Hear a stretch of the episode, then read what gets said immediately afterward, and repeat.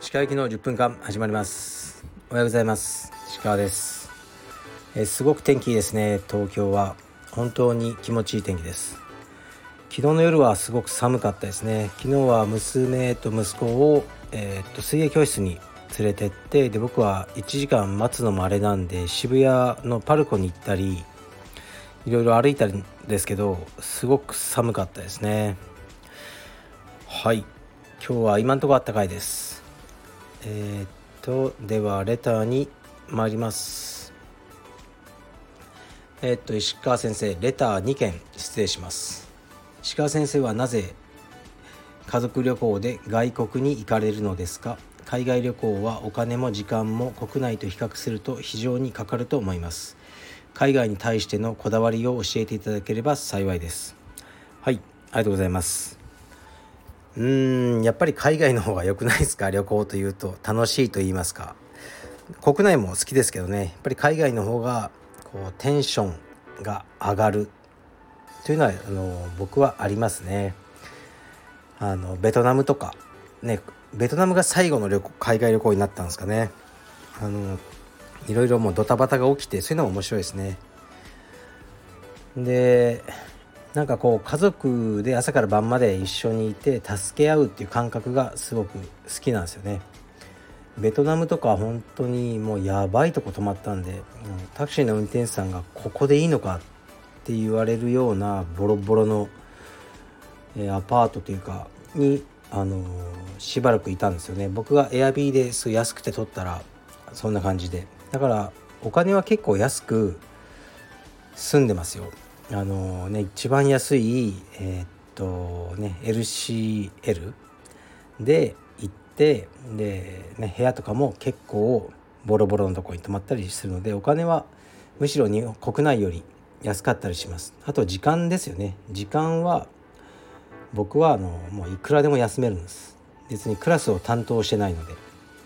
まあそういうあのことをその理想を実現するために僕の仕事の形を変えてきたっていうのはあると思いますね。僕が教えていれば、まあ、人件費は少なく済むけどこういう旅行とかに一切行けない。で僕は自分で選択してあの好きなだけ旅行とか行ける体制にしてまあ、PC さえあれば、ね、大抵の仕事はできると思ってます。ですからコロナが落ち着いたら4月5月うんぐらいですかね。一回海外にもう1ヶ月ぐらい行っちゃおうかなと今も思ってます。はい。ではこの同じ方のもう一個のレターですね。はい、レター2件目となります。石川先生は不安になられることはありますか？例えば予期できないトラブルが発生し、カルペディエム全道場が封鎖になり、食いぶちがなくなるなど。また、このような起きないかもしれないことに襲ってくる不安が出てきた時、どう対応されますか？続けてのレター失礼しました。アンサーいただければ幸いです。はい、不安になることありますよね。僕で言うとやっぱコロナですよね。まあ、相当この2年で食らったし、まあ、それなりにね金銭的な被害損害も、えー、受けましたしそれよりこの充実道場というもののなんか存在意義が大きく揺らぐというかはいろいろありましたね。で、まあ、だからこそあ本当にこれもう終わっちゃうかなってリアルに思ったので道場の運営以外の、ね、利益何か利益出せることをやらなきゃっていうのをすごく頑張ってでオンラインストアとかそういうアパレル方面をすごくあの頑張りました、まあ、その代償にこの腰をねやっちゃったと思ってるんですけどずっとやってましたね。でその結果あまあ実はその、えー、っと今のところそんなに会員さんが急激に減るとかそういうのはなかったんですよね。でもオンラインの売り上げはすごく上がったので結果的にその部分だけ見ると良かったかなと思ってますね。でだからなんか不安があるんだったらもうそれを解消するための努力をするしかない。と思ってますしだけど僕の根底にあるのは最後ゼロになっても僕はまあ悲しいし大変でしょうけどまあいいです。別にゼロで生まれたんだしあのー、ね別に裕福じゃない家庭で育ったんで大丈夫です。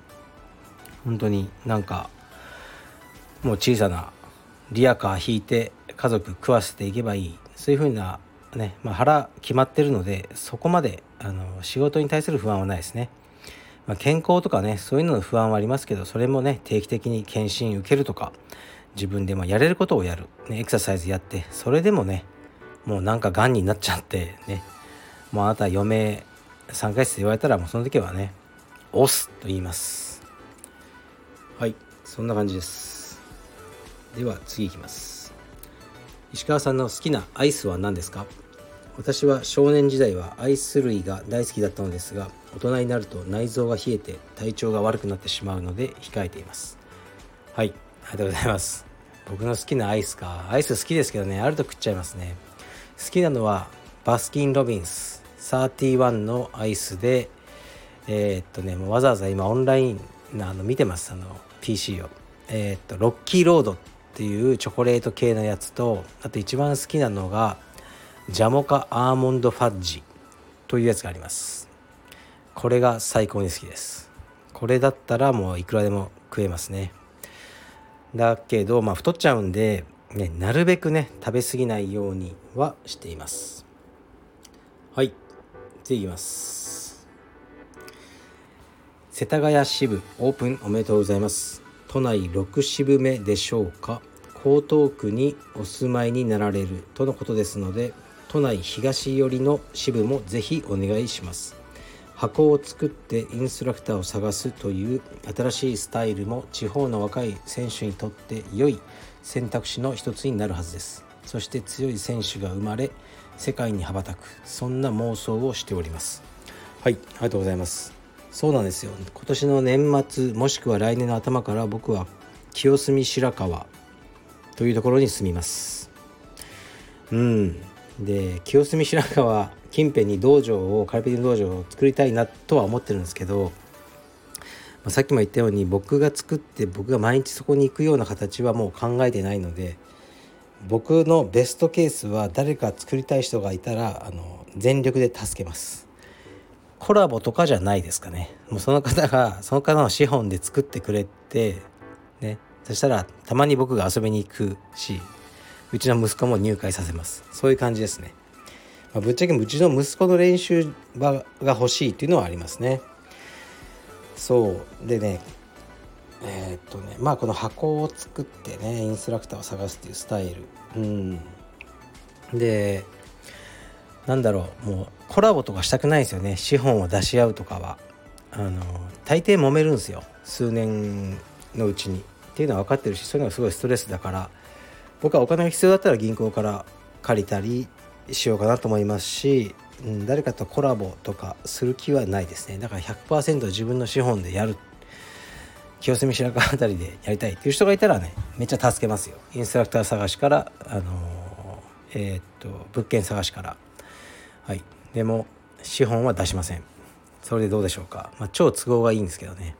でもこれって結構大事でえー、っとね今はもう上場廃止してるのかな？だけど前上場企業の一部かどうか分かんないですけど一部かもしれないですね。の社長さんが知り合いがいたんですね。でプライベートレッスンとかやってて。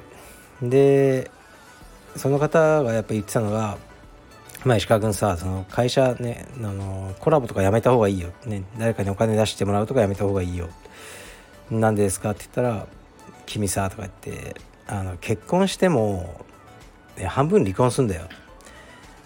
だから愛を神様の前でみんなの前で誓い合ったって数年でもう嫌い合うんだから赤の他人が一緒に仕事やってお互いハッピーなんかないでしょう。って言われたのをすごくあの覚えてますね。で実際ここをねもう僕も仕事経営者やって長いけどうんもうそういうのいっぱい見てきたんであのうんもうそういうふうなことはやめようと思ってますねでその方が結構ねいろいろ教えてくださる方であの言ってたのはもうね偉い社長さんだし息子さんかなんかが社長か専務かなんかやってるからもう会社行かなくていいんじゃないですか?」って言ったら「いや毎日行くよ僕」っていうふうに言って「なんでですか?」って言ったら前以前3日か4日会社に行かない日があったんだよはいで4日ぶりに行ってみたらもう会社の空気が変わってたっ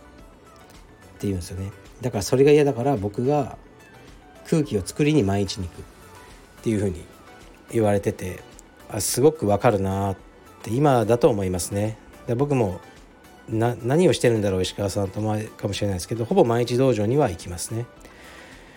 で目を光らせるとかそういう感じじゃないんですけど何か空気を確かめに行くという感じがすごくフィットします。なんかだからまあねこの社長さんが言ってたことが少しずつ分かってくるようになったなと思いますね。今日とかあの朝息子とトレーニングしてたらうちは決まりであの担当のインストラクターがね自分担当のクラスが始まる30分前に道場に入る。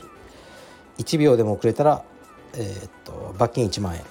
その1万円はマクドナルドハウスへの募金箱に入れる。という決まりなんですけど今日8時半になっても来ないんですよねセラが。で電話したら寝坊して今向かってます。って感じだったんで。でまあ来てで1万入れてそれで終わりですね。あの説教0秒です。してもしょうがないじゃないですか大人に説教とか。で別に変な雰囲気も出さずに普通に仕事の話をまあそれでさとか言って普通にしますね。でも何も何事もなかったように。まあでも彼らにとってはね、まあ、説教されてもしょうがないし、うん、説教よりも1万円の方が痛いじゃないですか。僕はその方法をとってますね。で寝坊ってねやっぱしちゃうんですよね。で一人暮らしだとやっぱしちゃうことありますよね。僕はやっぱ妻という保険があるんでね。あの寝坊とかしないんですけどでもね僕もしたことないわけではないのでまあ分かりますね。だからあの、うん、それがまあ僕のやり方という感じですね。説教0秒。これでいきたいと思います。はいじゃあ今日も頑張りましょう。失礼します。